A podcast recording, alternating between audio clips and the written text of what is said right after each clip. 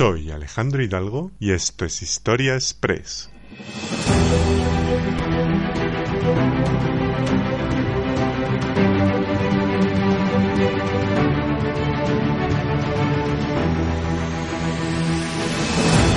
Bienvenidos a un nuevo episodio de Historia Express. La Primera Guerra Mundial fue el mayor conflicto que la humanidad había vivido hasta aquel entonces y que enfrentó a las grandes potencias industriales y militares de principios del siglo XX, sumergiéndolos en una contienda que derivará en una escala de violencia bélica sin precedentes en la historia, marcando un antes y un después en la humanidad. Por ello, hoy en Historia Express repasaremos los orígenes de la guerra, sus antecedentes, sus personajes, las principales batallas y los progresos tecnológicos que aparecieron,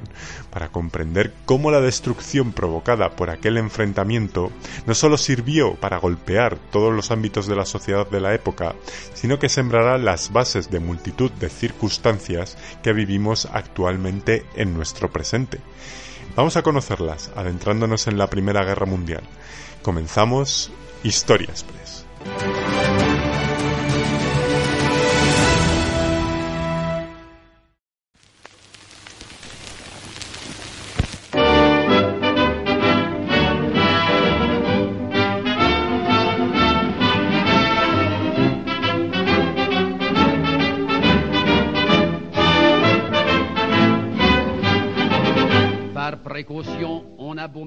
La Primera Guerra Mundial va a aparecer en medio de un gran periodo de paz y de prosperidad en el mundo occidental. Las grandes potencias europeas y sus colonias disfrutaban desde principios del siglo XX de los frutos generados por la industrialización que había nacido en la segunda mitad del siglo XIX se empezaron a utilizar las nuevas fuentes de energía, como el tendido eléctrico o el petróleo, que ya se suministraba en los grandes países, se aumentó el comercio internacional gracias a los flujos de materias primas que llegaban a las metrópolis desde las colonias, las comunicaciones transatlánticas ya eran todo un hecho, los cables telefónicos y el código Morse trasladaban las noticias entre continentes a tiempo real, se mejoraron los transportes, nacía la moderna industria del automóvil como resultado de la aplicación de la cadena de montaje que había establecido Ford para fabricar el primer utilitario de la historia, el Forte, a estas alturas de siglo también ya se habían construido por toda Europa 100.000 kilómetros de vías férreas. Y por ende, gracias a estas innovaciones en las comunicaciones, irrumpió en la economía mundial una nueva clase empresarial y bancaria burguesa que invirtió y movió grandes capitales a nivel internacional, como por ejemplo la familia Rockefeller, haciendo que las antiguas clases aristocráticas buscasen invirtiendo en grandes empresas, y los burgueses ennoblecerse comprando títulos nobiliarios concibiéndose de esta manera una sociedad que empezaba a pivotar en torno al dinero y como consecuencia al consumo de ocio y de otros servicios lujosos que llenaban de luz a las grandes ciudades como París, Londres o Madrid con sus centros comerciales, sus tiendas, sus cines, se vendía toda clase de revistas, de periódicos, aparecían los deportes de masas como el fútbol, en fin, toda una democratización del mundo de las comunicaciones, el entretenimiento y la información gracias a un fulgurante ascenso de los progresos técnicos, científicos y financieros que transformaron a ese mundo industrial que había caracterizado al siglo XIX y lo convirtieron en lo que va a ser la moderna sociedad de consumo de masas que ha evolucionado hasta nuestros días.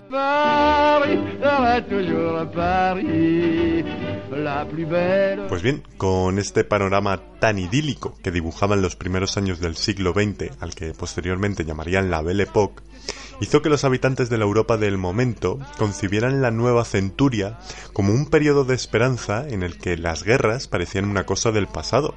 La última guerra librada entre grandes potencias en Europa había sido la guerra franco-prusiana en 1870-71 y nada parecía presagiar nuevas contiendas, al menos para la sociedad europea de la época. Sin embargo, para las élites del poder de estados como Francia, Reino Unido o de los imperios alemán y ruso, sí existía cierto desasosiego en este sentido.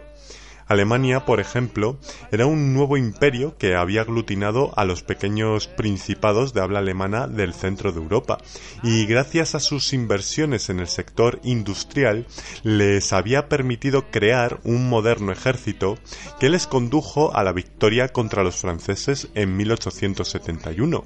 lo cual les llevó a reafirmarse y abrirse hueco como potencia europea, una potencia que se denominaría a partir de entonces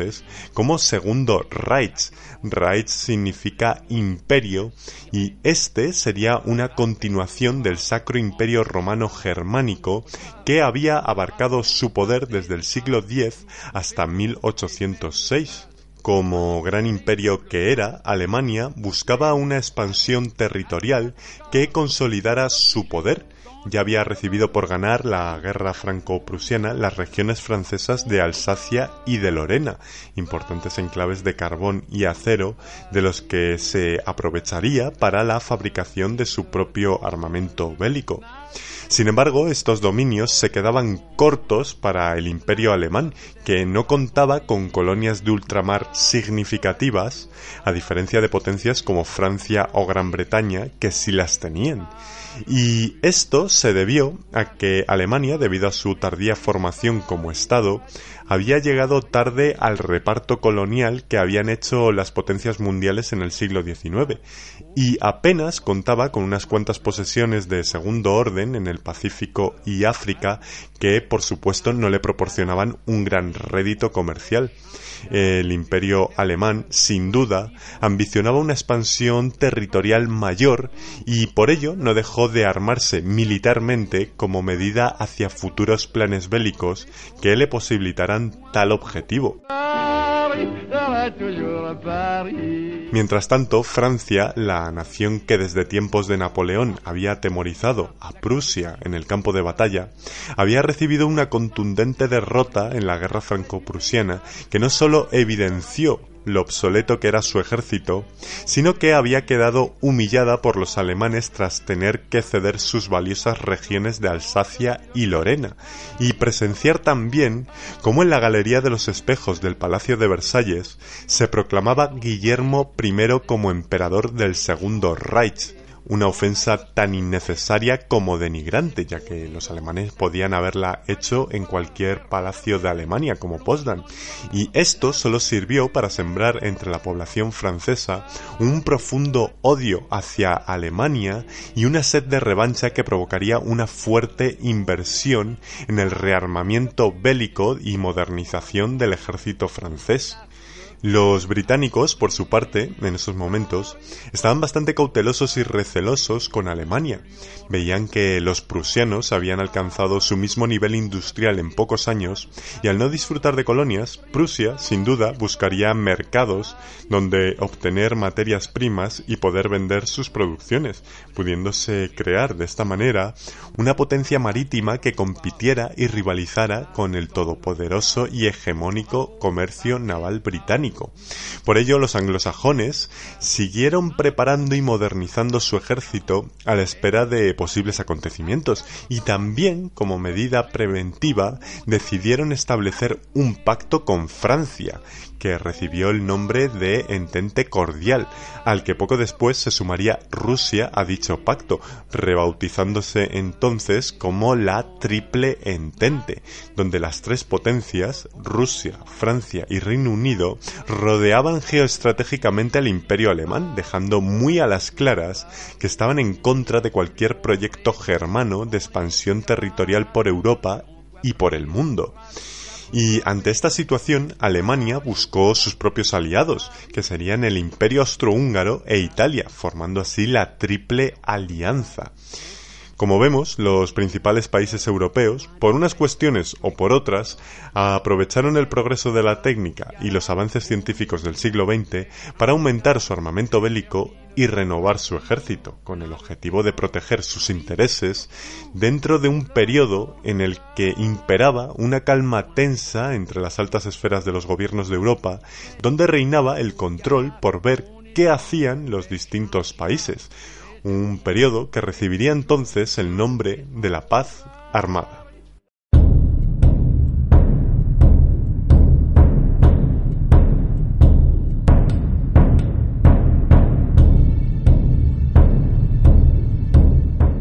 En este contexto europeo de alianzas tenemos que trasladarnos hasta los Balcanes. Esta gran península del sureste de Europa había permanecido durante siglos bajo el dominio turco del Imperio Otomano. Sin embargo, este ancestral imperio vivía a finales del siglo XIX y principios del XX sus horas más bajas. De hecho, entre las cancillerías europeas era apodado el enfermo de Europa. Y esa decadencia obligó a los otomanos a retirarse de esta zona de los Balcanes, surgiendo una serie de nacionalismos enfrentados entre sí por la disputa del reparto de este territorio de los Balcanes, lo cual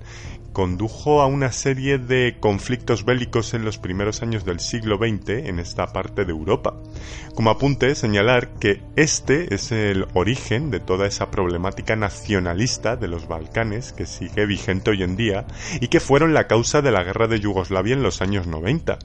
Pues bien, con este panorama en la zona balcánica, aprovechó el imperio austrohúngaro para anexionar a su poder a Bosnia-Herzegovina como una nueva provincia del imperio. Sin embargo, Serbia, uno de los países que había surgido con más fuerza de estas guerras balcánicas y que más se estaba expandiendo territorialmente,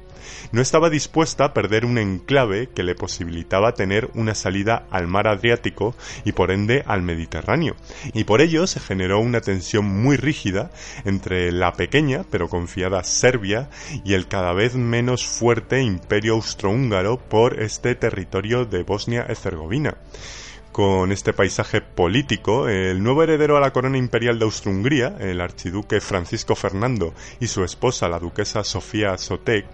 decidieron visitar Sarajevo, la capital de Bosnia-Herzegovina, la nueva provincia anexionada al Imperio Austrohúngaro, y aunque el ya anciano emperador Francisco José, el que fuera marido de Sisi Imperatriz, les aconsejó no realizar el viaje por el riesgo de atentado que corrían, la pareja hizo oídos sordos ante la posibilidad de escaparse del encorsetado y rígido protocolo de Viena para que estos, los herederos reales, pudieran ser el único centro de atención en su primer gran baño de masas fuera de Austria.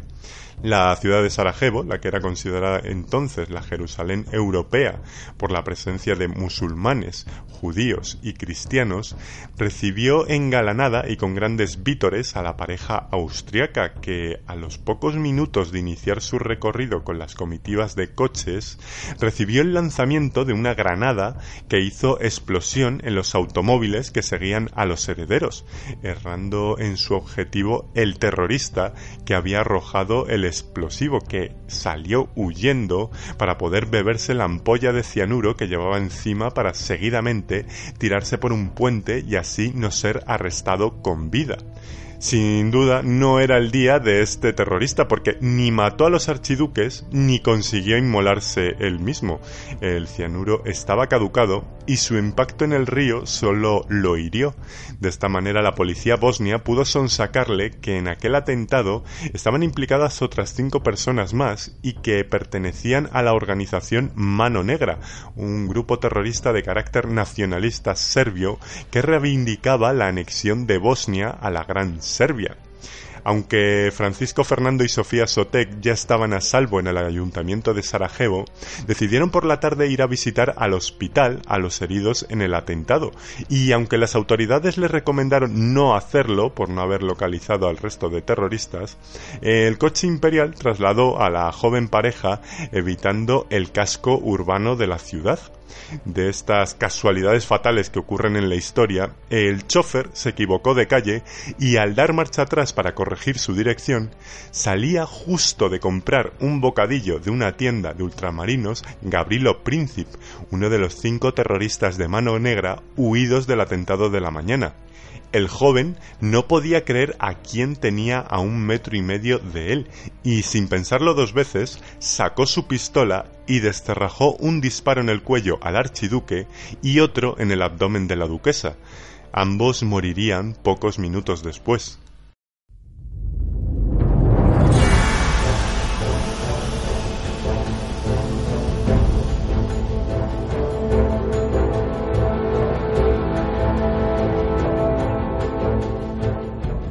El emperador austrohúngaro Francisco José le llegó inmediatamente por telegrama el asesinato de su heredero Francisco Fernando, al que le afligió la noticia, pero más que por la pérdida personal de su sobrino, al que no le caía bien y menos su mujer,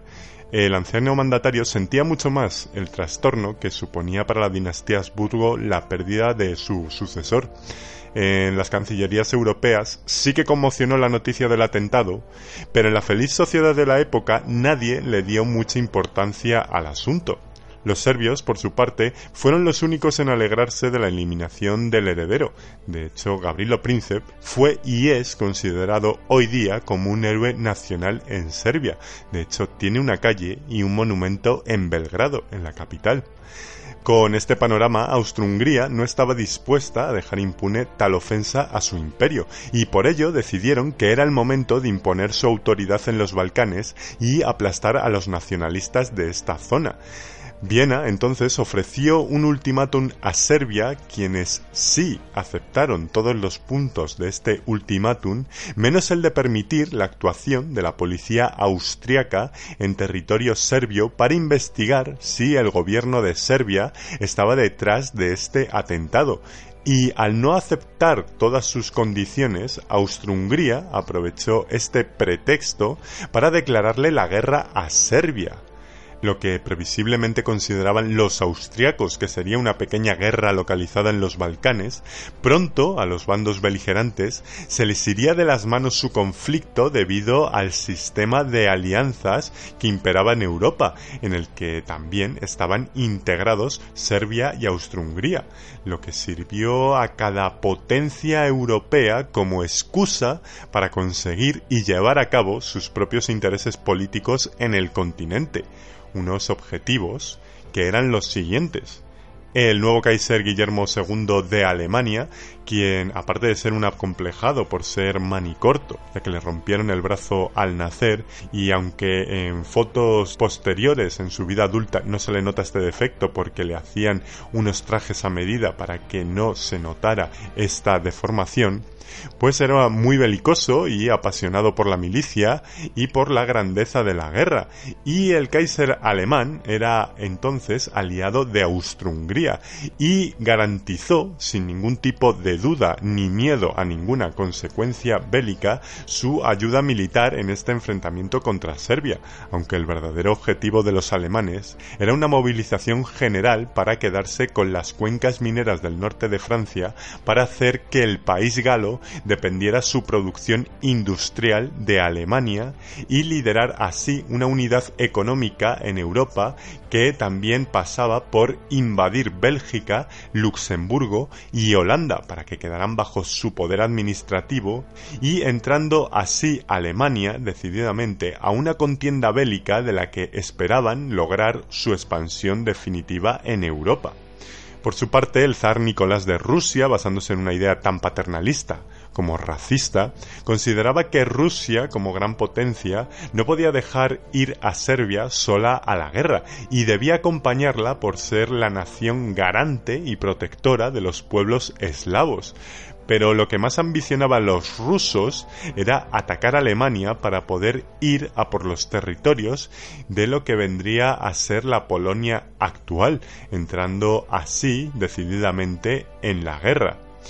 franceses e ingleses, por su parte, eran aliados de Rusia, según la triple entente que hemos repasado anteriormente, pero no entrarían en la guerra por seguir los dictados de esta alianza. Cada una de ellas tenía sus intereses particulares. Francia tenía muy claro que su esfuerzo en su producción militar estaba basado en concebir una guerra de revancha contra Alemania por la guerra franco-prusiana, con el objeto de recuperar las regiones mineras de Alsacia Y de Lorena, y ese fue su motivo para entrar como beligerante en la guerra.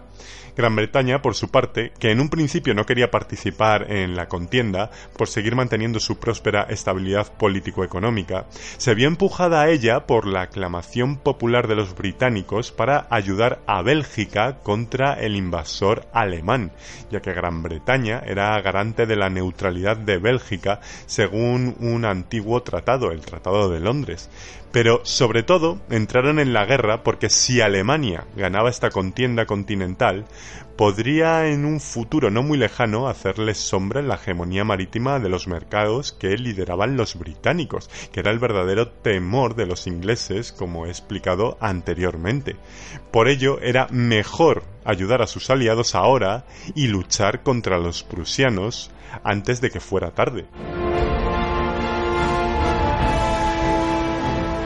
España se quedó fuera del conflicto y fue de los pocos países neutrales en el mundo. Su motivo fue que no estaba para entrar en ninguna guerra después de haber visto 16 años atrás cómo se perdían los últimos reductos de su imperio, Cuba y Filipinas. Además, vivía una etapa de gran convulsión social e inestabilidad política y era una situación que ponía al rey Alfonso XIII en un brete personal muy particular por tener que decidir a qué bando apoyar, si a los aliados que amparaba su mujer inglesa Victoria Eugenia de Battenberg o a la triple entente que respaldaba su madre austriaca María Cristina de Habsburgo. Es cierto que España sí sacó un gran rédito de la guerra. La industria catalana y vasca fabricó y vendió los productos que los frentes necesitaban en la guerra y se enriqueció bastante. En los años 20 del siglo pasado, España era una de las economías más estables del mundo. Con este panorama se puso a funcionar de una manera imparable una serie de conflictos, alianzas e intereses entre estados que lamentaban entre sí la guerra que se avecinaba, pero ninguno de ellos movió un dedo por detenerla, probablemente porque no creyeron ni previeron las consecuencias tan desastrosas que aquel conflicto que estaban gestando llegaría a tener para sus países, sus ciudadanos y para la humanidad, iniciándose así la Primera Guerra Mundial.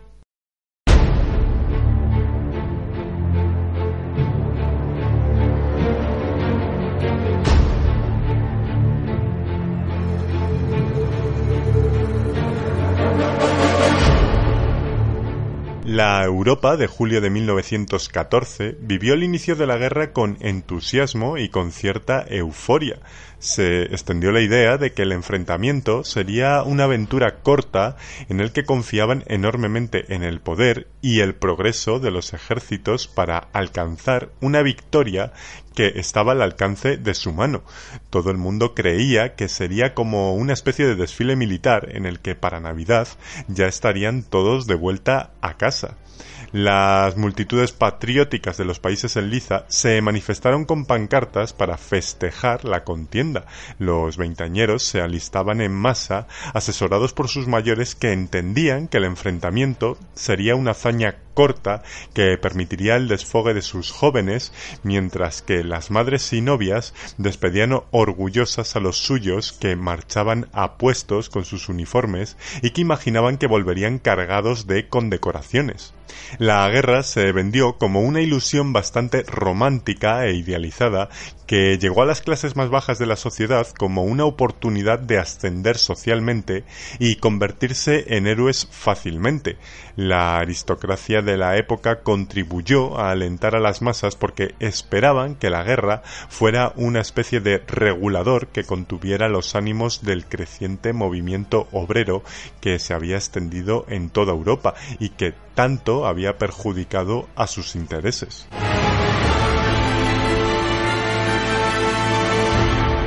Las primeras grandes ofensivas de la guerra comenzaron por parte de Alemania, al comprobar que el principal beligerante del conflicto, sus socios austrohúngaros, no tomaban la iniciativa bélica. De hecho, los alemanes pronto dirán que se habían esposado a un cadáver.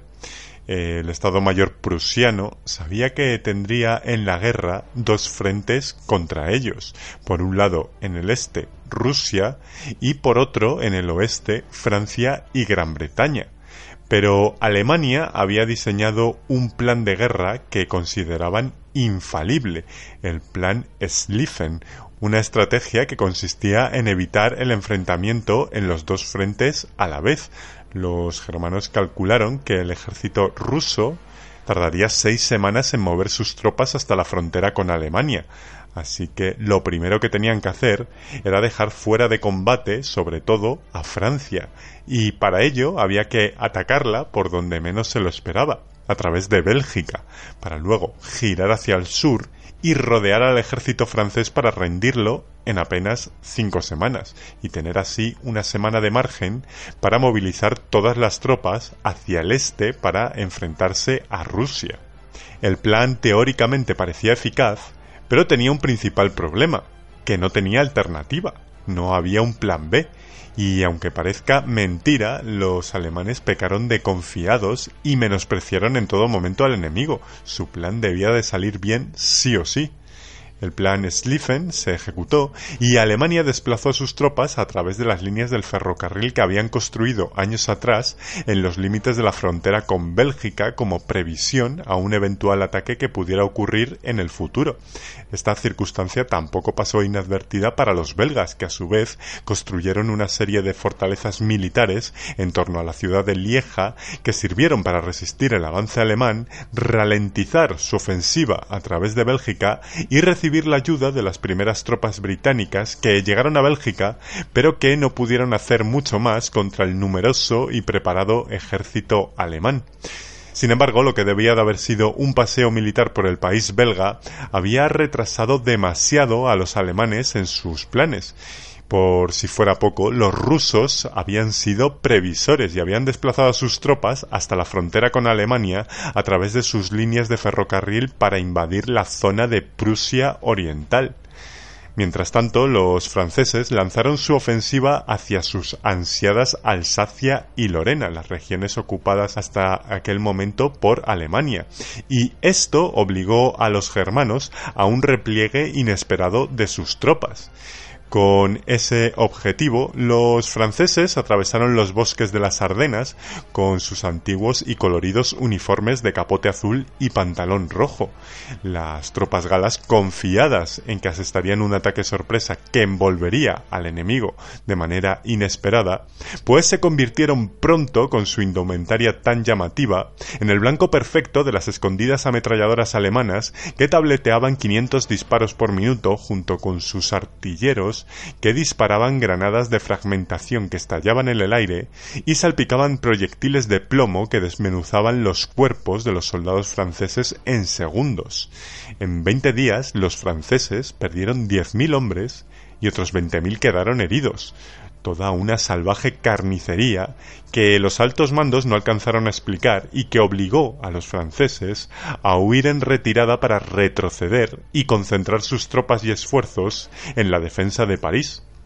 Aunque los alemanes avanzaron en sus frentes, el plan Schlieffen que se había planteado para ganar la guerra era ya imposible de cumplir por los intensos ataques enemigos y porque era un plan calculado desde los flamantes despachos del alto mando alemán que habían previsto los ritmos de marcha en tropas jóvenes a partir de las maniobras que habían realizado en el favorable y tranquilo suelo alemán antes de la guerra.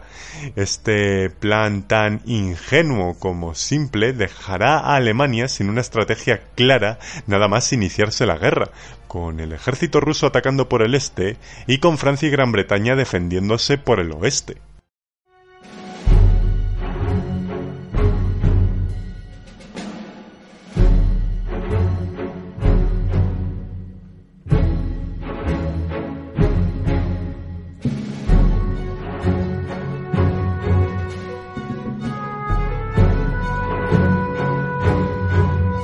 Ante el fracaso del plan Schlieffen, Alemania optó por el plan von Gluck, un general alemán que propuso al Kaiser Guillermo olvidarse de rodear al ejército francés bajando por el sur de Bélgica y abandonar esa maniobra envolvente que proponía el plan Schlieffen.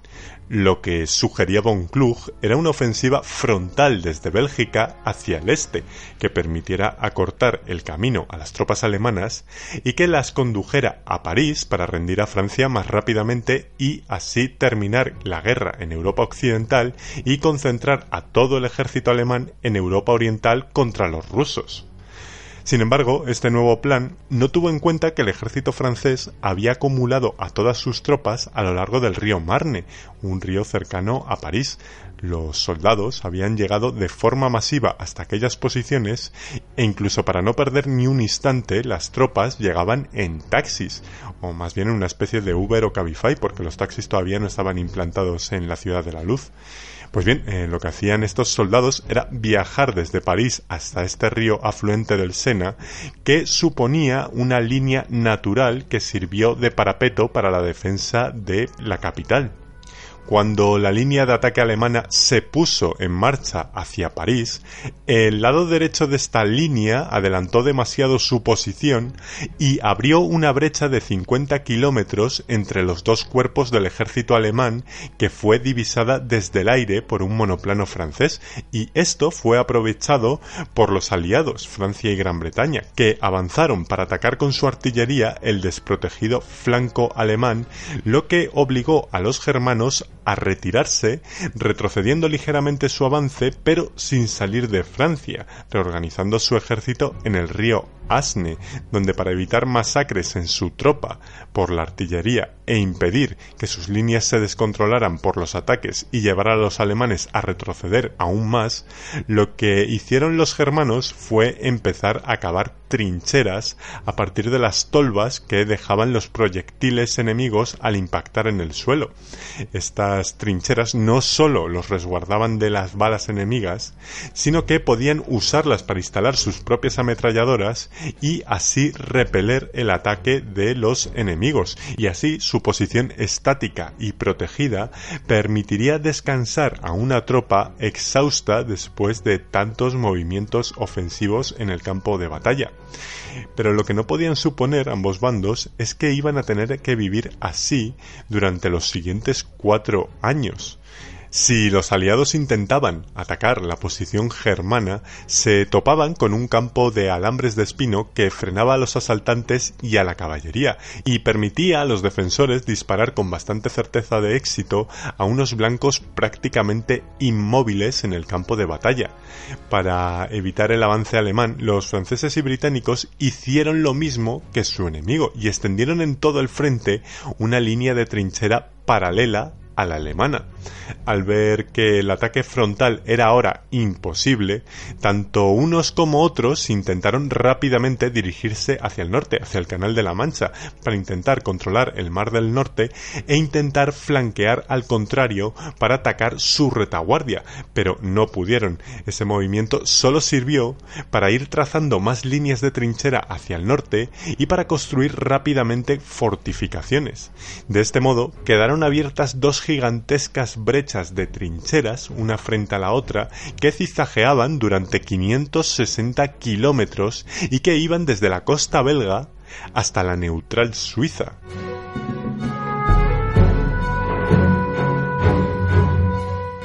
En estos momentos los ejércitos contendientes, después de una primera fase de movimientos en campo abierto, estaban soterrados, a salvo de la artillería enemiga, pero inmóviles. Los mandos no tenían claro qué estrategia utilizar para vencer al oponente en esas circunstancias. Los generales eran hombres que tenían un concepto de la guerra muy anclado en la guerra decimonónica, en la forma de hacer la guerra que se hacía en tiempos de Napoleón, y solo concebían la batalla como una estrategia ofensiva, en la que se debía de atacar al enemigo, rodearlo por uno de sus lados y embestirlo por la espalda pero ahora cualquier ataque frontal que se intentara acercar al enemigo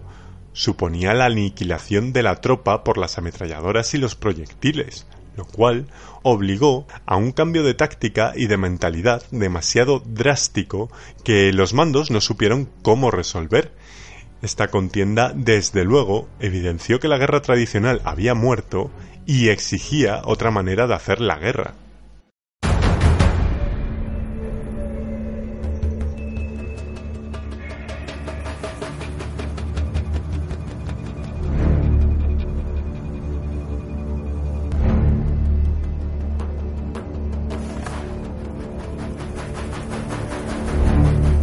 Mientras tanto, en el frente oriental, Rusia, aliado de Francia y Gran Bretaña, estaba llamado a atacar Alemania por el oeste para distraer a las tropas alemanas en la zona occidental y así dividir a su ejército en dos frentes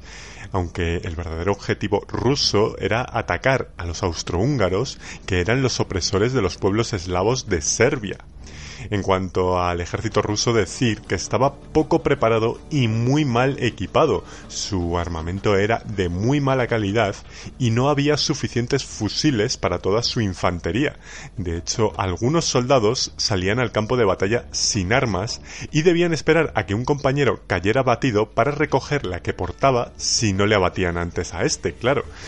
Con todo, los rusos consiguieron ganar los primeros enfrentamientos contra los alemanes avanzando sus líneas hasta el Vístula, en la actual Polonia, pero el contraataque prusiano no se hizo esperar. Alemania no quería invasores en su territorio y lanzó una poderosa ofensiva en Tannenberg, donde arrasaron al ejército ruso. Esta fue la primera gran victoria de Alemania en la guerra y ya se encargaron los germanos de hacer buena propaganda de ella. De hecho, divulgaron tanto la noticia que el volumen de la derrota rusa sorprendió a los aliados e incluso se preguntaron si Rusia había sido vencida ya. Obviamente no, los rusos, a pesar de esta derrota, mantuvieron las líneas alemanas contenidas en el frente oriental. Mientras tanto, Austro-Hungría, la primera potencia beligerante en este conflicto, estaba siendo arrinconada por Serbia, quien le fue ganando posiciones debido a lo mal que combatían sus enemigos austriacos, quienes tenían que pedir continuamente ayuda a Alemania, que solo veía en su imperio vecino un incordio que obstaculizaba sus progresos en la guerra.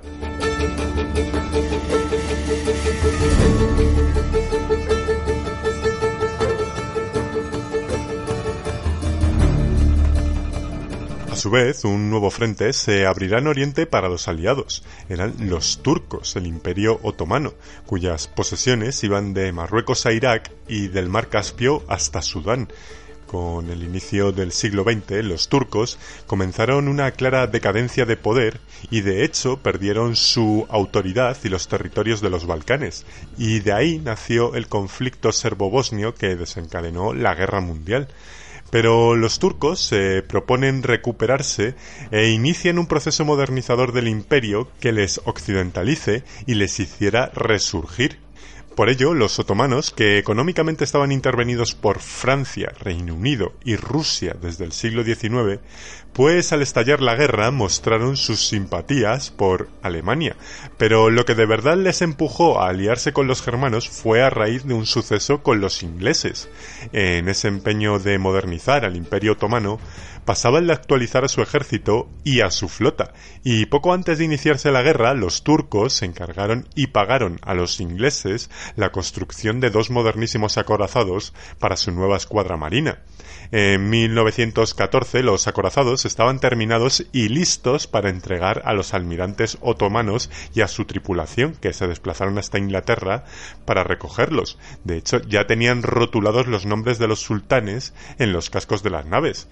Pero al llegar al astillero, los ingleses fueron un poco hijos de la Gran Bretaña y comunicaron a los turcos que requisaban los buques de guerra que habían construido para utilizarlos en la guerra que acababa de estallar y que no se los podían llevar. Eso sí, se los devolverían al terminar el conflicto y les pagarían un alquiler por el servicio, un alquiler, por cierto, bastante bajo. Los turcos se negaron y se sintieron estafados, con lo cual decidieron dar todo su apoyo al imperio alemán, a quienes les abrieron todo su extenso territorio para poder suministrarles durante la guerra el petróleo que se producía en Bagdad para sus tropas. Los aliados vieron en esto un gran peligro y decidieron cortar cualquier tipo de comunicación de suministros a los germanos. Por ello, el joven almirante inglés Winston Churchill mandó a la flota británica, a la Royal Navy, a conquistar Estambul para doblegar así al Imperio Otomano y quitarse a un enemigo fácilmente.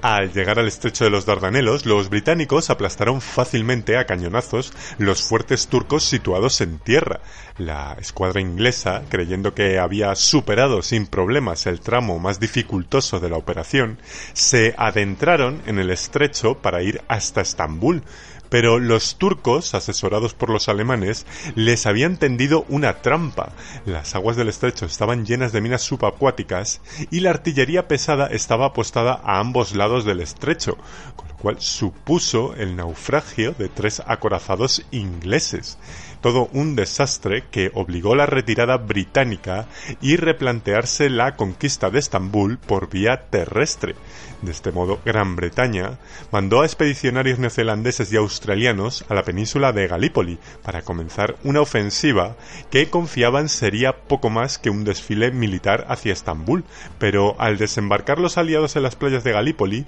los turcos se habían equipado con armas alemanas, trufando la orilla con minas y se habían apostado en lo alto de los acantilados, donde los soldados aliados fueron de cabeza contra el fuego turco y no pudieron avanzar más allá de la playa, causando de esta manera la muerte de 4.000 soldados aliados solo el primer día. Todo un horror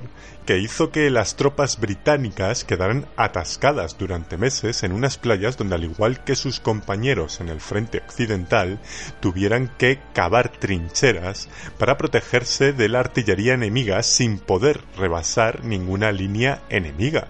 Pronto la deshidratación, la putrefacción de los cadáveres, las moscas, las altas temperaturas por el día y las frías por la noche y la disentería hicieron que el mando aliado se retirara de Galípoli por no aguantar sobre todo las condiciones de vida que se daban en las trincheras.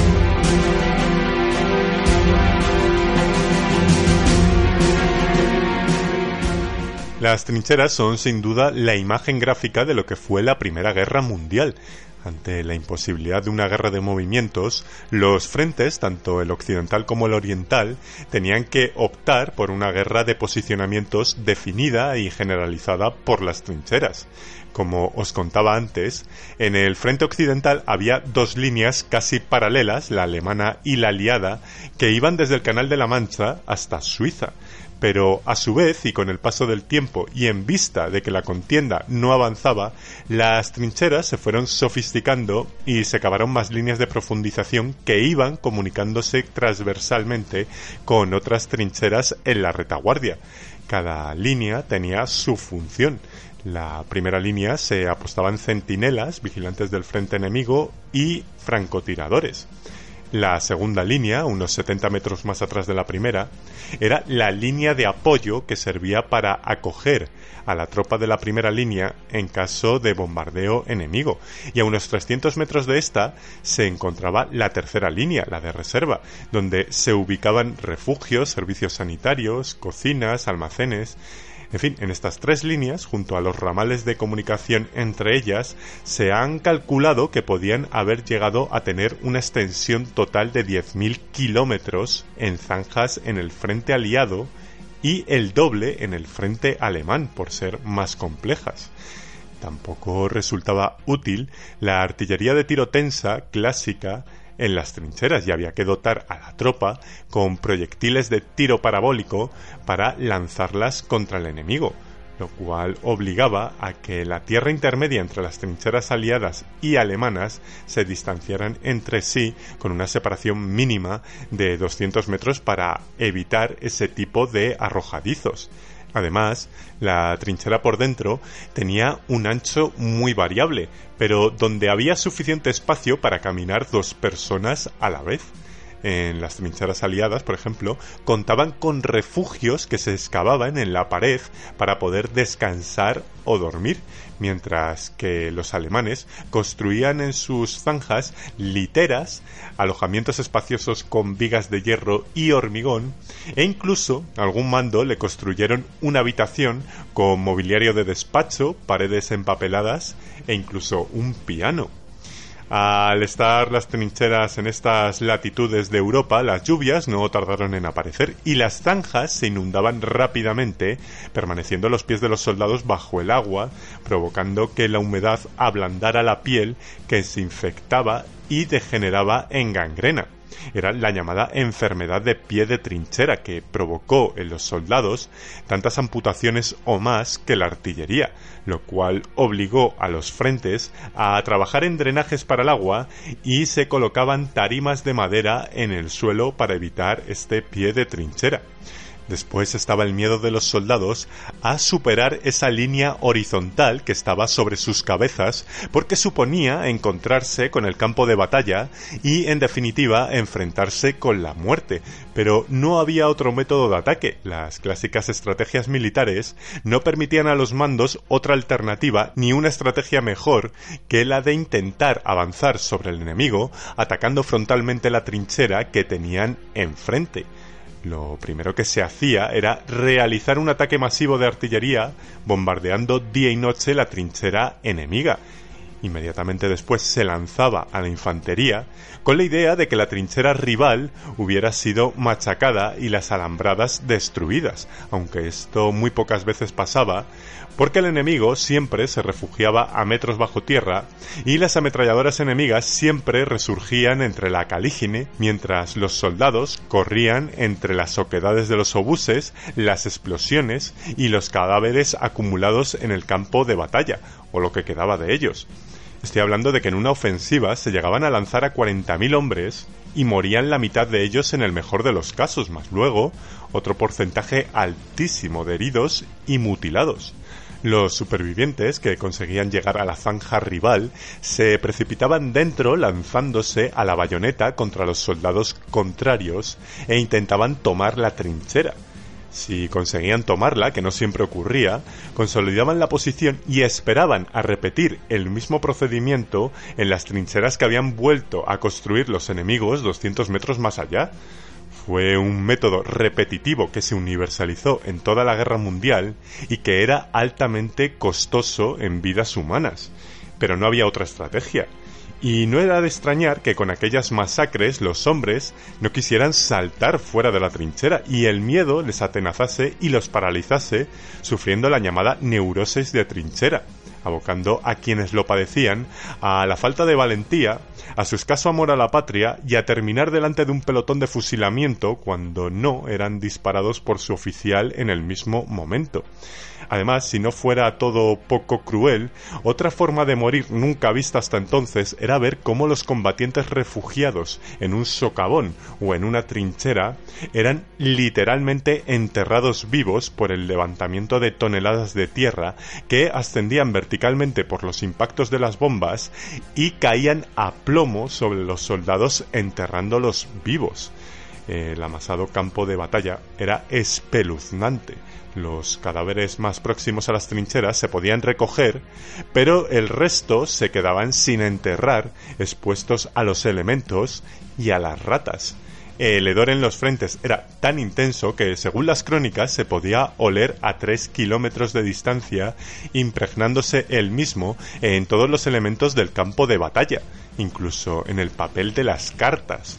Otra consecuencia de esta guerra de trincheras fue el alcoholismo y la adicción a la morfina, entre otras drogas, de los soldados, que acarreará graves problemas de adaptación social después de la guerra. El equipamiento militar de los soldados también cambiará con la guerra de trincheras. Se empezará a utilizar el casco de acero, ya que tres de cada cuatro bajas eran producidas por metralla en la cabeza. La ropa castrense también tendrá su modernización y tenderá al camuflaje en sus indumentarias para mimetizarse con el entorno natural y evitar ser visto por el enemigo en la distancia. Todos los ejércitos crearon diseños con inclinación hacia los colores terrosos y vegetales, cuya tendencia ha seguido hasta nuestros días, salvo los franceses, que cambiaron sus coloridos uniformes rojos y azules diseñando un uniforme de color azul bleu, azul cielo, porque creían que durante el día el enemigo no distinguiría a un soldado francés entre la línea de trinchera y el cielo en el horizonte. También muchos soldados lo que hicieron fue dotarse con equipamiento medieval, ya que resultaban tremendamente eficaces las gruesas corazas de los antiguos caballeros contra las modernas balas, al igual que las mazas con púas de hierro que facilitaban el combate cuerpo a cuerpo al asaltar la trinchera de los oponentes.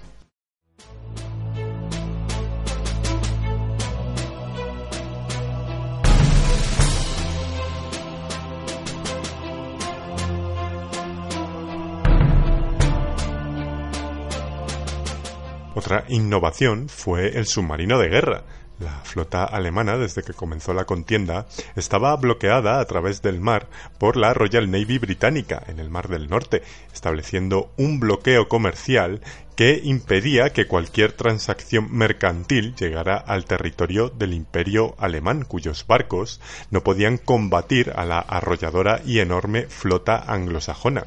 Por ello, los germanos desarrollaron el submarino de guerra como el arma que alteraría el combate en el mar, consiguiendo hundir sin ser detectados a los enormes buques británicos, al igual que todos los barcos mercantes y de pasajeros enemigos, como el Lusitania, un transatlántico británico que en 1915 viajaba desde Nueva York y que fue hundido en aguas irlandesas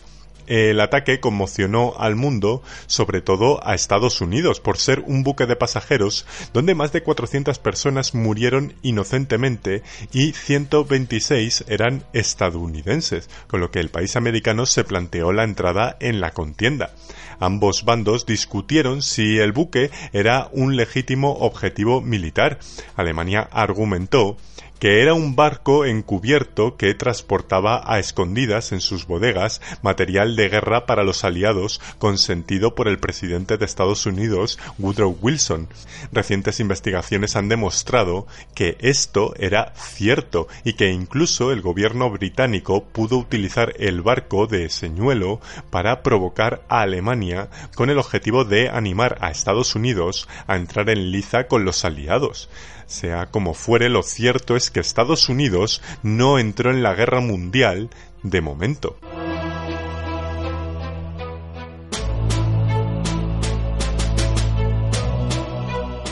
Otro avance fue, por supuesto, la aviación militar. Significativo fue el uso de los dirigibles por parte del ejército alemán, que confiaban en ellos como un arma estratégica de primer orden en la guerra. Su principal ventaja era que podían arrojar una gran cantidad de bombas y que podían ascender hasta los 10.000 metros de altura, cuando los mejores aviones de combate solo llegaban hasta los 6.000. Su problema era que eran difíciles de maniobrar y su gran visibilidad hacía que fueran un blanco fácil para la artillería enemiga, con lo cual su gas sustentador, el hidrógeno, ya que no podían usar helio porque el único productor mundial de este gas era Estados Unidos y no se lo vendía Alemania, pues el hidrógeno entraba en combustión fácilmente y precipitaba a los cepelines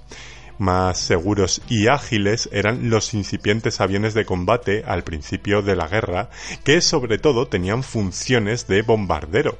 Eh, podían lanzar bombas por una escotilla o los propios pilotos arrojaban explosivos con sus propias manos. También sobrevolaban las poblaciones con una pancarta atada a su cola anunciando sus intenciones de bombardearles o de invadirles y le exigían su rendición. E incluso muchas veces el piloto se cruzaba en el cielo con aviones enemigos donde el aviador saludaba educadamente en el aire a su adversario. A comienzos del conflicto todavía existía la cortesía marcial de antaño entre caballeros, pero a medida que avanzaba la contienda, los mandos obligaron a dejar tanta cordialidad y atacar a los pilotos rivales lanzándoles ladrillos para dañar el fuselaje que todavía estaba fabricado en madera. Pronto la industria aérea evolucionaría rápidamente hacia diseños más dinámicos y materiales más resistentes, Un avance importante fue el que ideó Roland Garros, la persona que da nombre al estadio y al famoso torneo de tenis de París, que harto de ver cómo muchos compañeros que pilotaban aviones monoplazas se estrellaban por atender con una mano al pilotaje y con la otra a apuntar y disparar con su pistola al enemigo, pues lo que hizo fue instalar una ametralladora delante de la cabina para que disparara en la misma dirección que lo hacía el vuelo y apuntando así con el avión pero claro, se interponía la hélice y además estaban hechas en madera, con lo cual se le ocurrió instalar en cada pala de la hélice unas placas de acero para protegerlas de las balas y si alguna golpeaba en la pala, ésta salía desviada. Con esa sencilla idea no solo nacía la moderna aviación de combate, sino que permitió a los aliados dominar los cielos europeos durante la guerra, aunque fuera por un breve espacio de tiempo, porque los germanos consiguieron interceptar el caza de Roland Garros y no solo copiaron su sistema de tiro, sino que lo mejoraron, diseñaron un mecanismo que sincronizaba el disparo de la ametralladora con el paso de la hélice, aunque finalmente también lo desarrollaron los aliados.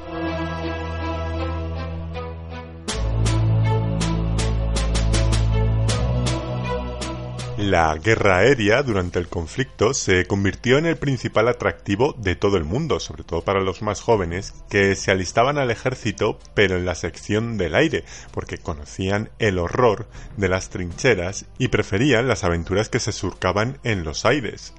a pesar de que la aviación era una actividad llena de peligrosidad también, estaba repleta de reconocimientos. Los pilotos se convirtieron en los héroes del momento y los niños incluso se aprendían sus hazañas y el número de bajas que realizaban los aviones no dejaban de ser la reencarnación de aquellos caballeros medievales que combatían cara a cara al enemigo, que estaban en igualdad de condiciones en la lucha y donde la individualidad del piloto le otorgaba un rasgo distintivo que le colmaba de honores y fama. Es cierto que no sufrían las penalidades de las trincheras, pero su esperanza de vida estaba entre las tres y las seis semanas de vida en el frente. Por ello, muchos pilotos vivían desenfrenadamente su día a día organizando grandes fiestas donde no faltaba el champán y las mujeres.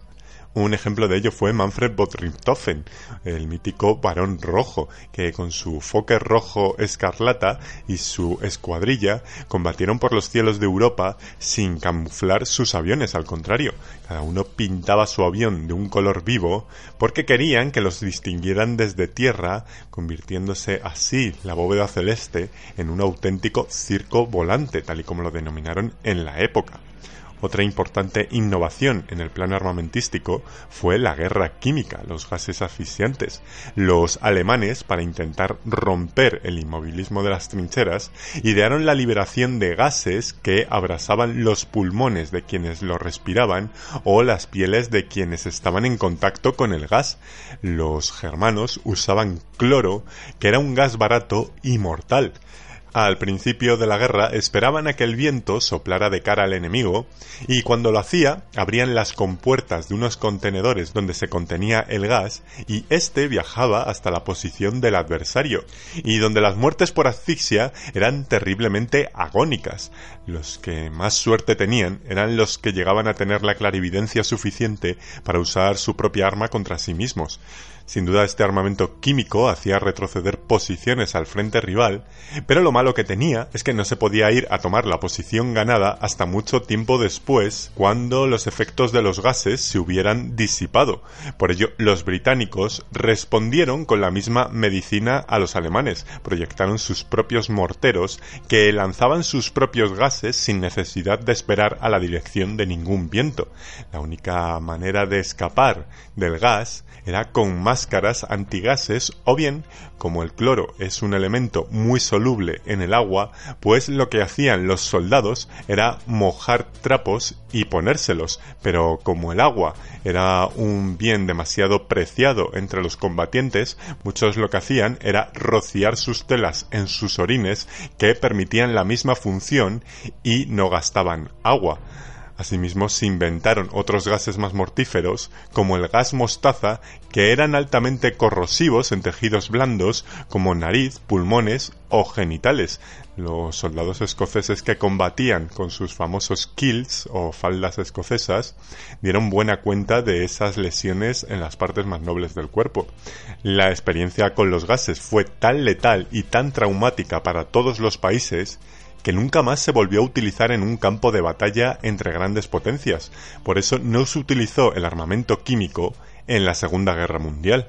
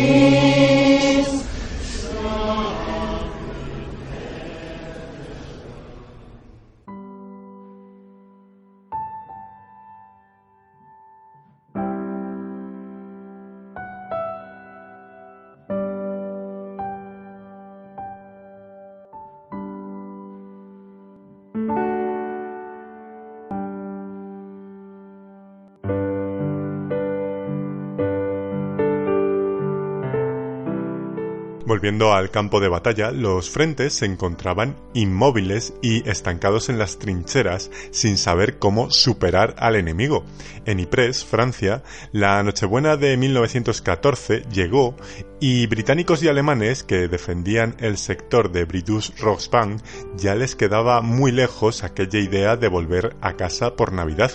Mientras la tropa se repartía una cena especial por esta fecha tan señalada, un centinela inglés se percató de que en la trinchera de enfrente, la alemana, surgían en la lejanía pequeñas luces. Estaban encendiendo árboles de Navidad y además empezaron a cantar Noche de Paz. Los británicos, sorprendidos, no se quedaron atrás y replicaron a los germanos el mismo villancico pero en inglés. Este intercambio musical se prolongó entre ambos bandos durante largo rato hasta que un soldado alemán se decidió a salir de su zanja de guerra con una bandera blanca y empezó a caminar desarmado por el campo de batalla. El ejército británico, lejos de hacer blanco, se animaron a salir también hasta que se reunieron ambas tropas entre las dos trincheras. Los protagonistas conversaron, les enseñaron fotos de sus familias, intercambiaron botones, bebieron whisky y cerveza e incluso por la mañana llegaron a jugar un partido de fútbol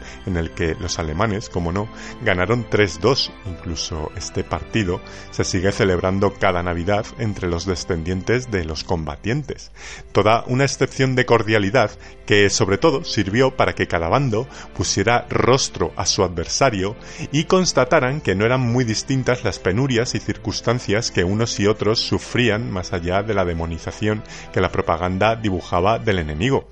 Al enterarse los estados mayores de lo ocurrido, llamaron al orden a los mandos de los frentes para que no solo no se repitiese esta situación, sino que confiscaron a los soldados los presentes dados por el enemigo y obligaron a no difundir este acontecimiento, como si no hubiera ocurrido nunca. De hecho, años posteriores ya se encargó el alto mando de que en cada Navidad se lanzara fuego de artillería para evitar cualquier tipo de confraternización con el enemigo.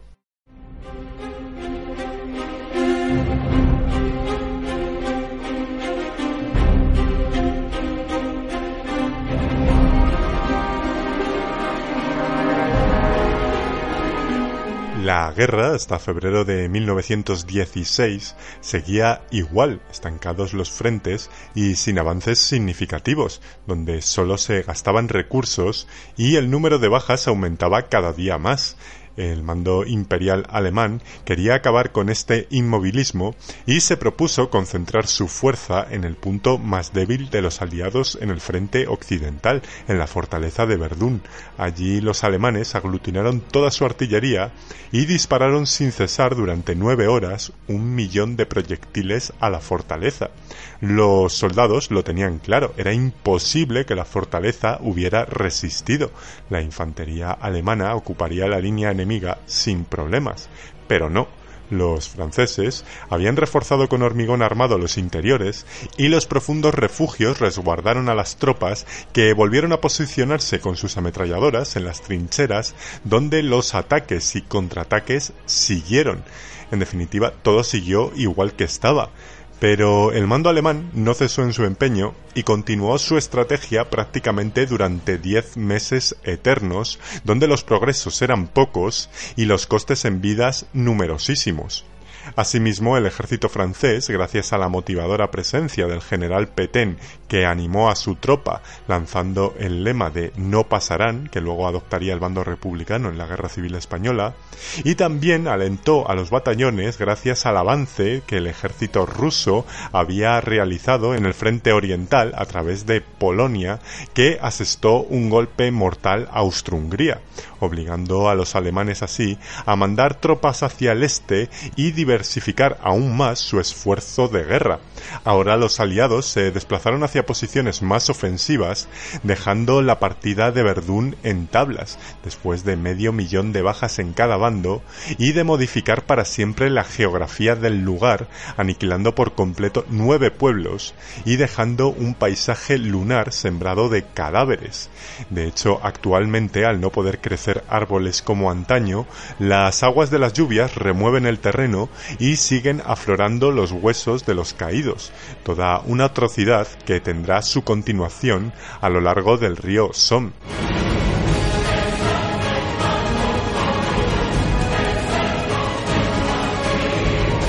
Los británicos prepararon un feroz ataque contra las líneas alemanas para aliviar la presión que sufrían los franceses en Verdún. Por ello atacaron el sector norte del Somme, donde los zapadores ingleses abrieron túneles hasta llegar al subsuelo de las trincheras alemanas. Allí colocaron cargas explosivas en su interior y llegado el momento se detonaron haciendo saltar por los aires al enemigo. Los explosivos más potentes levantaban hasta casi dos kilómetros de altura de tierra.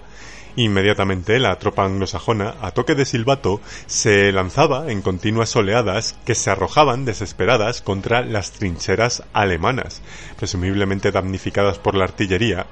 pero que pasó lo mismo que en Verdún pero a la inversa, los alemanes habían resistido al castigo artillero a pesar de las enormes bajas. Los germanos apostaron sus ametralladoras y dieron comienzo a una nueva masacre. Cerca de 20.000 muertos, 35.000 heridos y 2.000 desaparecidos en una sola jornada de guerra. Los testimonios de los soldados supervivientes son terribles. Compañeros pulverizados por las explosiones, soldados que huyeron llorando, heridos gritando de dolor, clamando a sus madres. Eran los horrores de la guerra de lo que poco se hablaba más allá del frente. Por eso era importante en la guerra evadir las mentes de los soldados para que soportaran mejor lo que estaban viviendo y por eso se facilitaba la entrada de alcohol y opiáceos a la tropa, también para mitigar esa fatiga de trinchera. En la retaguardia los soldados tenían a su disposición tabernas, circos, cabarets e incluso burdeles. Estos últimos los había de distintas calidades y precios y que normalmente eran acordes con los rangos de la tropa. En este sentido, al alto mando, lo único que le preocupaba era que sus soldados no contrajeran enfermedades de transmisión sexual. Por ello, repartían preservativos y controlaban médicamente a las meretrices. Sin embargo, muchos soldados no usaban profilácticos adrede para contraer la gonorrea o la sífilis con el objetivo de que se les diera la baja en el frente y así volver a casa. Aunque para evitar estas situaciones se aplicaba a los soldados un tratamiento de choque dolorosísimo que consistía en inyectarles permanganato por la uretra, cuyo escozor hacía que más de uno se pensase dos veces aquel lujurioso plan de deserción. Otras motivadoras actividades para los soldados era la de escribir y recibir cartas de sus madrinas de guerra, mujeres que voluntariamente se ponían en contacto con un soldado del frente para que se desahogase, le dieran ánimos y les revelara sus confidencias la idea romántica de que una mujer se interesase por ellos era toda una válvula de escape para los soldados que alejaban la mente del infierno de la guerra y una motivación de supervivencia para conocerlas en persona después de la guerra. La mayoría de estas madrinas no tenían una edad aproximada al soldado, muchas eran más mayores y la mayor parte de las veces era así porque las mujeres con más tiempo y más concienciadas con los problemas de los jóvenes en el frente eran las más maduras y con más posibilidades económicas porque no tenían muchas tareas que hacer. Otra distracción que unía más que ninguna a la tropa eran las canciones. Los soldados incorporaron a la guerra melodías que sonaban en los cabarets y las modificaban con sus propias letras. La canción más famosa del frente francés era sin duda La Madelón.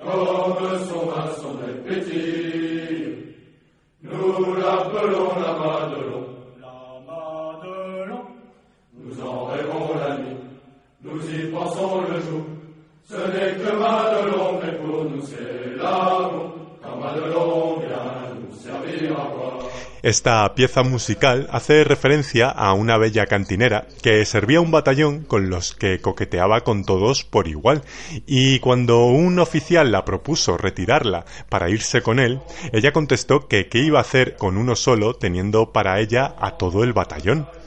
Otra canción muy popular en el frente británico fue It's a Long Way to Tipperary,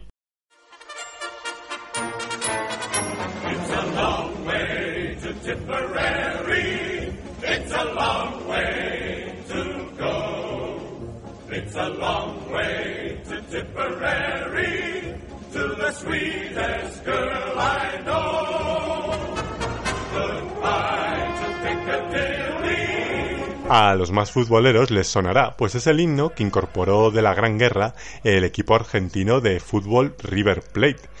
sin estos entretenimientos y evasiones de la tropa, muchos no habrían podido afrontar las ametralladoras alemanas que tenían estancados a los frentes en aquellos momentos. Por ejemplo, al frente británico en el Somme, Gran Bretaña se había empeñado en liquidar a los germanos repitiendo la misma táctica de bombardear y lanzar a su infantería, que resultaba tan costosa como inútil. Pero esta vez van a introducir un elemento nuevo en el campo de batalla, un vehículo acorazado y armado que va a 2 kilómetros por hora, pero que avanza sin cesar y superando cualquier dificultad hacia las posiciones de los alemanes. Es el Mark uno, el tanque. Lo llamarán así los ingleses porque en la fabricación de este arma secreta y para evitar filtraciones de lo que de verdad se estaba construyendo, se dijo que eran unos nuevos tanques de agua para enviar al frente oriental, aunque el nombre suscitaba ciertas bromas entre los ingenieros. En inglés es Water Contain,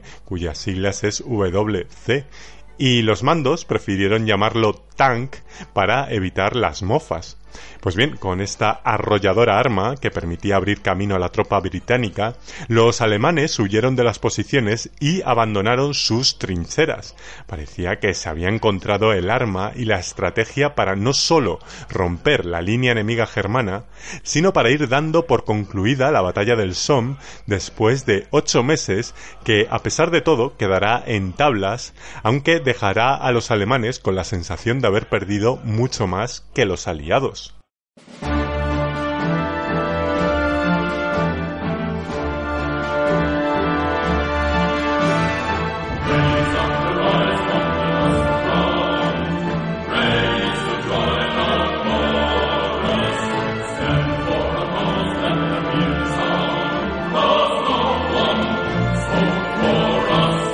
Estamos en diciembre de 1916. El esfuerzo de guerra que han hecho aliados y alemanes en Verdún y Somme los ha dejado exhaustos. El estancamiento bélico era evidente después de más de dos años de guerra mundial y la paz parecía estar lejos de alcanzarse. Los dos bandos no estaban dispuestos a volver a la misma situación que estaban en 1914.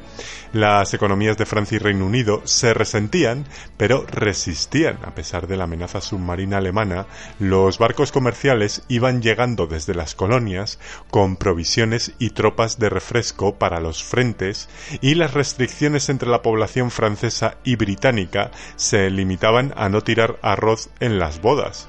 En Alemania la crisis era más severa. El bloqueo comercial marítimo que había impuesto la Royal Navy en el Mar del Norte asfixiaba a la economía bávara que no podía comerciar con el exterior ni tampoco contaba con colonias para abastecerse. La población germana se alimentaba por racionamiento y la derrota por inanición podía ser el arma que más perjudicara a los alemanes. Pero ahí continuaban, resistiendo al mismo nivel bélico que sus enemigos. En Rusia las cosas van muy a la par. Si la economía rusa ya era débil antes de la guerra, ahora mucho más. Las tropas en el frente oriental habían derrotado en los Cárpatos a los austrohúngaros y su nueva función había sido la de distraer a Alemania en el frente de Verdún y Somme. Sin embargo, a las tropas rusas ya no les llegaban alimentos, ni carbón, ni vodka en sus frentes. Los obreros trabajaban a destajo, fabricando materiales de guerra, y cada día vivían peor su día a día. Las ideas comunistas se empezaban a difundir en Rusia gracias a que su gran ideólogo Vladimir Ilich Lenin volvió de su exilio al país de los zares para promover la revolución en febrero de 1917. Los alemanes habían financiado su vuelta a Rusia pensando que el comunismo podría ser esa gran arma que expulsara de la guerra a Rusia y de esta manera permitiría al imperio alemán centrarse en el frente occidental. Y así fue. A principios de 1917, los soldados rusos se sublevaban en los frentes y las huelgas se generalizaron en las principales ciudades de Rusia. El zar Nicolás II fue incapaz de resolver el deterioro social y político que sufría el imperio y abdicó. El gobierno ahora quedaba en manos de Alexander Kerensky, quien intentó proseguir la guerra, pero los consejos obreros, los soviets, organizaron de nuevo la revolución en noviembre y un amenazante crucero apuntó con su cañón frente al Palacio de Invierno, la sede del gobierno, hoy Museo del Hermitage de San Petersburgo, para obligar al gobierno a dimitir. De esta manera el poder pasó a manos de Lenin quien firmó la paz con Alemania con el Tratado de Brest-Litov. Se cedieron así los territorios anexionados durante el conflicto y Rusia salió de la guerra. De esta manera el conflicto se decantaba para los alemanes. Británicos y franceses estaban noqueados y un último esfuerzo de los prusianos podía terminar con la contienda en victoria para Alemania. Estados Unidos, que a pesar del hundimiento del Lusitania permanecía neutral, durante toda la guerra se fue convirtiendo en el principal banquero y vendedor de suministros de las potencias aliadas pero a medida que fue aumentando su vinculación con las economías de Francia y Reino Unido, fueron decantando sus preferencias en que obtuvieran la victoria estas potencias. Por eso, en estos instantes de crisis en el bando aliado, Estados Unidos vio peligrar sus enormes inversiones. Una derrota de los aliados supondría que el dinero de los créditos prestados a franceses y británicos no se devolvieran y los materiales entregados no se pagarían por las fuertes sanciones que Alemania les impondría si resultara ganadora de la guerra. Es por ello que en esos momentos a Estados Unidos le salía más rentable entrar en la guerra que dejar a sus clientes perder.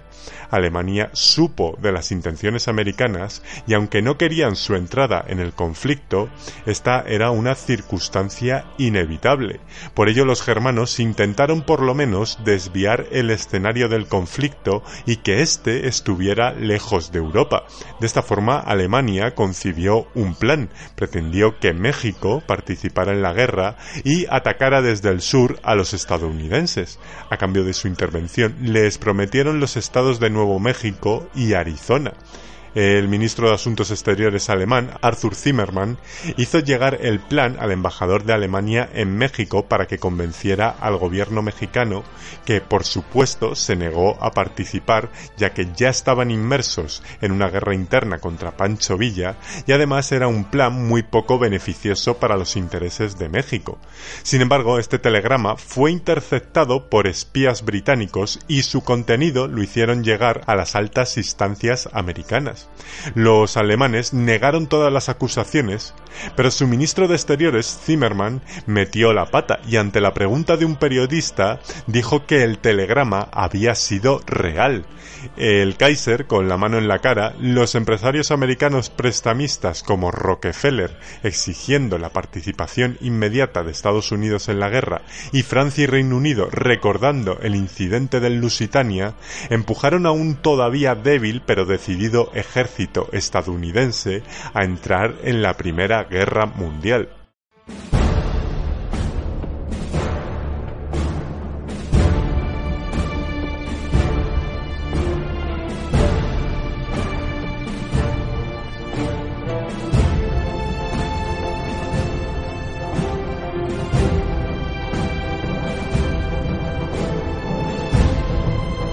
Alemania confiaba en derrotar a los aliados antes de que llegaran las primeras tropas americanas a Europa en pocos meses. Sabían que su país y su ejército estaban agotados de tanta guerra, pero pidieron a los alemanes un último esfuerzo para alcanzar la victoria. Ahora contaban con más tropas venidas desde el frente oriental después de que desapareciera el imperio ruso y por tanto eran ahora mucho más numerosos y además Alemania había diseñado un nuevo plan de ataque prácticamente definitivo que acabaría con la guerra. Era el plan Kaiserland, que traducido sería la batalla del Kaiser el alto mando encabezado por el general Ludendorff, que se hizo con el poder en Alemania imponiendo una dictadura militar, pues supuso que si conseguían concentrar un gran ataque en cuatro puntos estratégicos en la línea de trinchera enemiga, que os recuerdo que iba desde la costa belga hasta Suiza,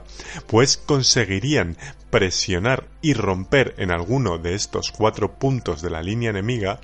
penetrar en ella y esto sería casi un golpe definitivo en la contienda porque a estas alturas del conflicto supondría un retroceso de los franceses hacia París para defender la capital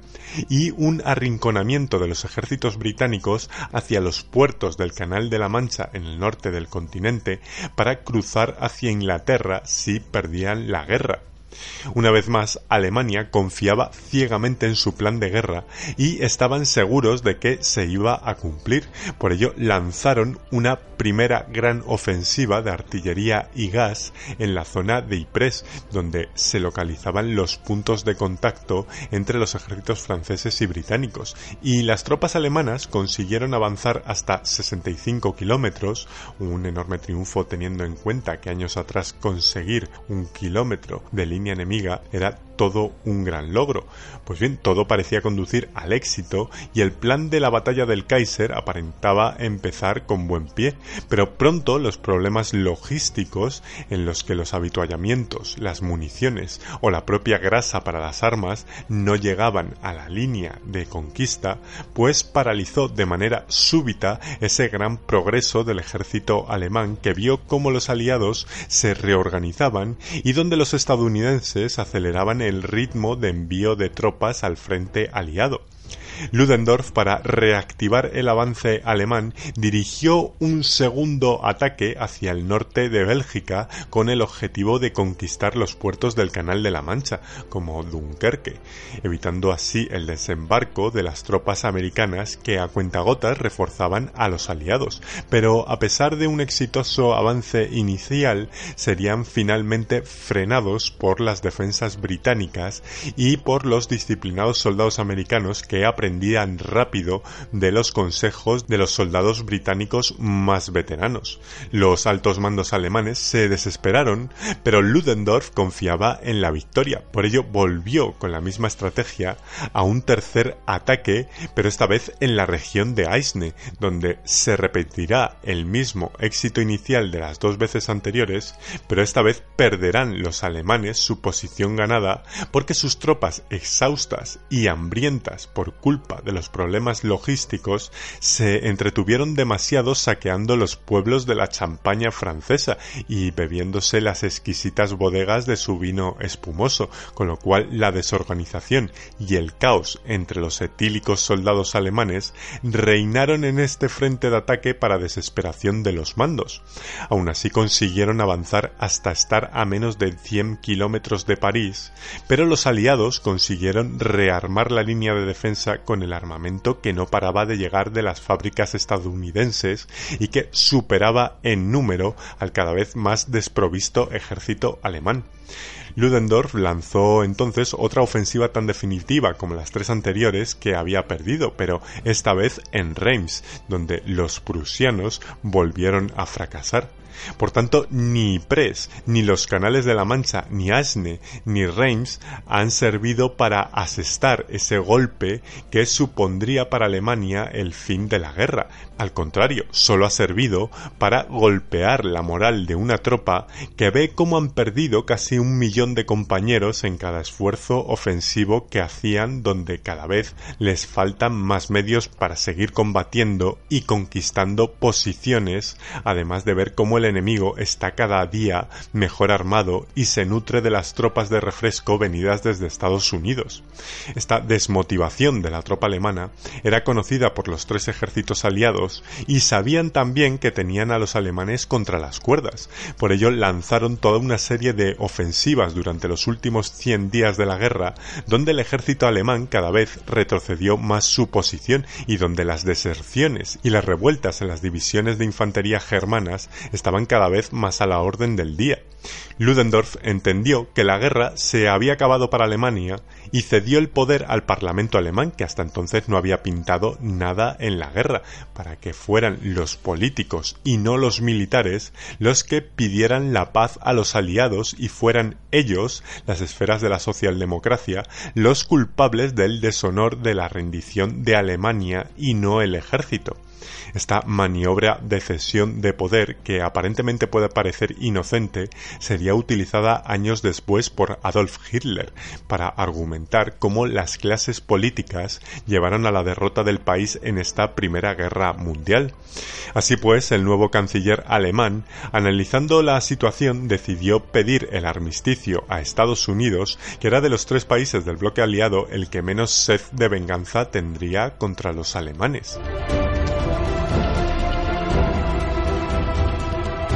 Alemania se presentó ante el presidente estadounidense Woodrow Wilson con la mejor voluntad de negociación para alcanzar la paz y utilizar al presidente americano como una especie de intermediario que suavizara las negociaciones. Pero el presidente Wilson se mostró inflexible con los germanos. Antes de empezar a negociar la paz, exigió tres cosas a Alemania.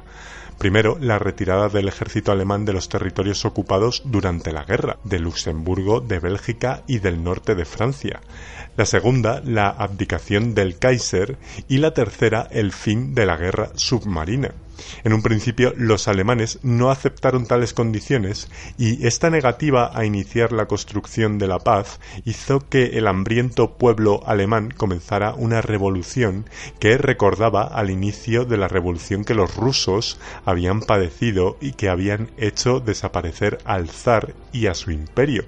Además, sus socios en la guerra se diluyeron. Hungría se separó de Austria, Austria negoció la paz a espaldas de Alemania y el imperio imperio otomano había desaparecido por completo, ya no le quedaban aliados. Los alemanes entonces no lo pensaron más y a la desesperada, tras realizar las exigencias americanas y autoexiliarse el Kaiser Guillermo II a un cómodo palacio en Holanda para el resto de sus días, una delegación alemana se presentó en Francia para negociar la paz en un vagón restaurante situado en una estación de tren en medio del bosque de Compiègne. Los alemanes firmaron a las 5 y 10 de la mañana el armisticio de una guerra que terminaría a las 11 de la mañana del día 11 de noviembre de 1918. Se dieron seis horas de plazo para que cada una de las dos partes pudiera ordenar el alto el fuego a las unidades en el frente. Esas seis horas fueron fatales para muchos soldados que ya se creían a salvo. De hecho, en esas horas se producirá unas 11.000 bajas, comparativamente más que en cualquier otro periodo de seis horas a lo largo del último año de la contienda. Y esto fue porque algunos generales, alarmados por el rumor de que después de este esta cruenta guerra ya no habría ninguna más, quisieron redondear su hoja de servicios con vista a futuros ascensos y se lanzaron con sus batallones a hacer la gesta. Como vemos, la barbarie humana no conoce de treguas. Cuando dieron las once de la mañana, la guerra terminó y la euforia y la alegría recorrieron las trincheras de uno y otro bando. Los abrazos, los gritos, los cascos al aire no cesaban de ocurrir y los soldados tiraban las armas y empezaban a salir de las angostas trincheras a lo largo de todo el frente. Los combatientes de uno y otro lado se abrazaban en mitad de esa tierra de nadie que había entre esas dos líneas infernales de trincheras.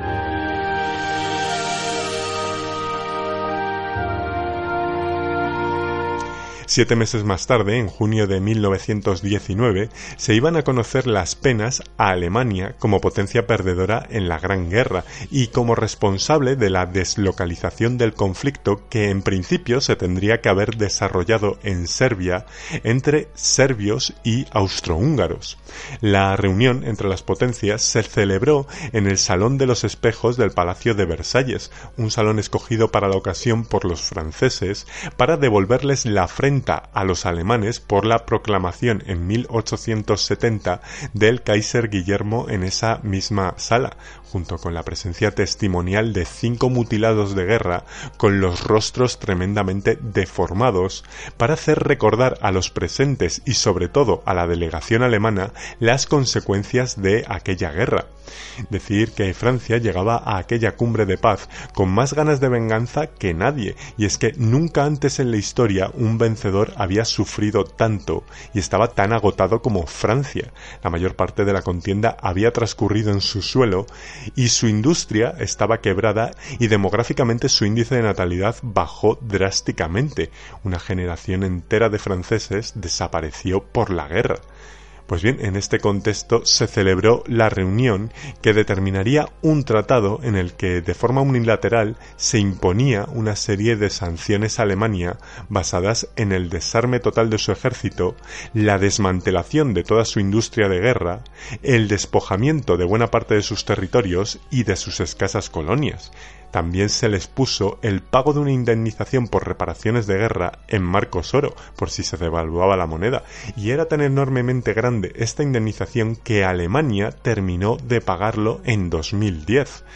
ninguno de los representantes de las potencias aliadas que estaban imponiendo aquellas arrolladoras sanciones se dio cuenta de que con sus exigencias colocaban a Alemania bajo una presión tan fuerte que era cuestión de tiempo que una reacción nacionalista se revelase con el tiempo ante tan severas sanciones.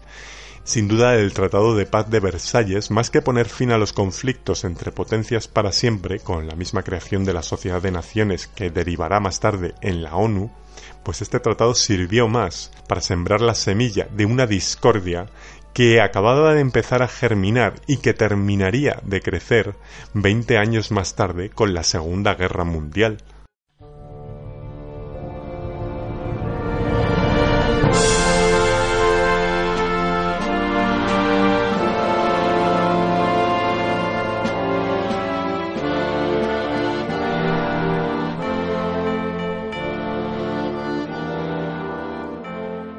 Las consecuencias de esta gran guerra fueron varias y servirían para encarrilar buena parte de la historia del siglo XX. La primera consecuencia fue cómo el mapa político mundial cambió drásticamente. Cuatro imperios, nada más y nada menos, desaparecieron. Estos imperios eran el alemán, el ruso, el austrohúngaro y el otomano.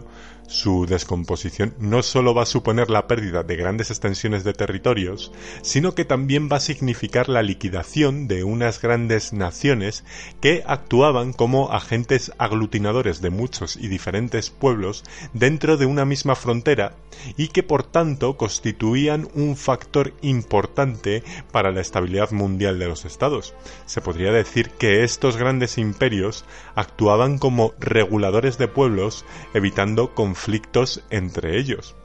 Con su desaparición se crearon numerosos nuevos estados como Yugoslavia, que acogieron minorías que no querían pertenecer a esas nuevas composiciones nacionales, naciendo en estos momentos los problemas que derivarían más tarde en los futuros conflictos de los años 90 en los Balcanes. Los únicos beneficiados de la Gran Guerra van a ser sobre todo Estados Unidos, quien ganarán la consideración de superpotencia mundial desde después de la guerra hasta nuestros días. Otra consecuencia social de la Primera Guerra Mundial fue la liberalización de la mujer en el mundo occidental. El alistamiento masivo de hombres que tuvieron que ir a la guerra hizo que se desarticulara mucho la tradicional vida civil y los puestos de trabajo que antes solo desempeñaban los hombres, ahora lo hacían las mujeres, no solo trabajando en las fábricas que suministraban materiales de guerra a los frentes, sino también conducían camiones, taxis, trenes, trabajaban en barcos, en oficinas o en minas. El mundo laboral hasta entonces solo veía con buenos ojos que el sexo femenino ocupara ciertos puestos de trabajo como el puesto de enfermera, maestras o de asistentes de laboratorio. Así pues, esa mujer recatada y reservada que caracterizaba a las señoras hasta entonces, con ese estilo tan victoriano y decimonónico que las singularizaba, pues dejaron atrás sus corsés y sus ataduras y después de la guerra cambiaron drásticamente. Ahora se han vestido más ligeras y mucho más cómodas. Será cuando surja, por ejemplo, el éxito de Coco Chanel al vestir a la mujer de una manera más sofisticada pero cómoda. Ya no es necesario ocultar las formas femeninas y aunque al acabar la guerra muchas vuelven a casa con sus maridos, muchas otras no, ya habían saboreado las mieles de la autonomía propia y muchas siguieron su camino vital aspirando a regir sus vidas de manera más independiente políticamente también se las reconocerá, concediendo el voto femenino. En Gran Bretaña se les otorgará a partir de 1918, en Francia a partir de 1944 y en España en 1933, mucho antes que Francia. Si es verdad que antes de la guerra existía el movimiento sufragista que reivindicaba a la mujer y a sus derechos, pero sobre todo este movimiento se daba en Estados Unidos y en Inglaterra. Un ejemplo muy visual de este movimiento sufragista es, por ejemplo, el personaje de la señora Banks en la película Mary Poppins, donde representa a esas señoras de la alta sociedad británica que quedaban para repartir panfletos, manifestarse o para dar paraguazos a un ministro a la salida del Parlamento. Pues eso era el sufragismo a principios del siglo XX, una corriente que dejó su pozo pero que cuando vino la guerra se puso al servicio de la nación para hacer frente a las agresiones externas, sobre todo a través de la prensa. En definitiva, la mujer, después de la guerra mundial, empezó de verdad a tomar las riendas de su libertad Haciendo repaso de las consecuencias humanas de la guerra, las cifras que manejan los historiadores, quienes aún siguen contando víctimas del conflicto, pues estarían en torno a los 10 millones de personas muertas en los frentes. A esto, si se quiere, se pueden sumar los muertos ocasionados por la Revolución rusa, que no deja de ser consecuencia de la Primera Guerra Mundial, Mas si a esto le sumamos el azote de gripe en Europa entre el año 18 y 19, la llamada gripe española, que fue consecuencia de la mala nutrición, y los virus traídos por los estadounidenses desde América, que afectaron de manera mortal a una población sin defensas inmunológicas, pues nos daría una cifra total de 20 millones de muertos por la guerra, el número de heridos también rondaría a otros 20 millones y la cifra de mutilados unos 8 millones, plagando las calles de Europa de personas tullidas que tuvieron muchos problemas para proseguir su vida con un trabajo y gran parte de ellos se dejaron vencer por las depresiones y el alcohol. En definitiva, en 1919, el mundo empezaba a vivir las consecuencias de este conflicto mundial que no sólo haría desaparecer prácticamente a la mitad de una generación de personas, sino que asistía al propio suicidio de Europa que entraba en una espiral de decadencia social y política que la conducirá de nuevo a otro conflicto entre potencias en 1939. Y es que nada quedó bien zanjado para resolver definitivamente esta contienda que evitara otra futura gran guerra a escala mundial. Y es que ya lo advirtió en 1919, durante las firmas de los tratados de paz, el mariscal francés Ferdinand Foch, que aquello que se estaba firmando aquel día no era una paz, sino que era un armisticio para 20 años. Sin duda estas proféticas palabras resumen muy bien lo que estaba por venir y eran las consecuencias de la historia de la guerra más grande que la humanidad había sufrido hasta entonces, la Primera Guerra Mundial que hoy hemos recordado en Historia Express.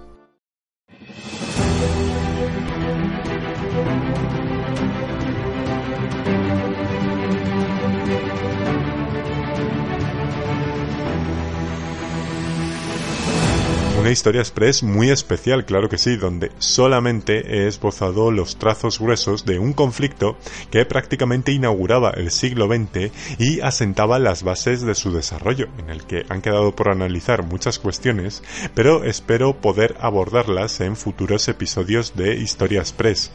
Agradeceros como siempre vuestras suscripciones, vuestros comentarios y vuestros likes, cada vez sois más numerosos, y no solo permitís hacer crecer exponencialmente a este este podcast, sino que también me hacéis llegar en cada episodio vuestro cariño por Historia Express. A todos vosotros y de todo corazón, muchísimas gracias. Ya sabéis que si os queréis poner en contacto conmigo, no dudéis en utilizar las redes sociales del programa. En Instagram, arroba Historia Express, en Twitter, arroba historia barra baja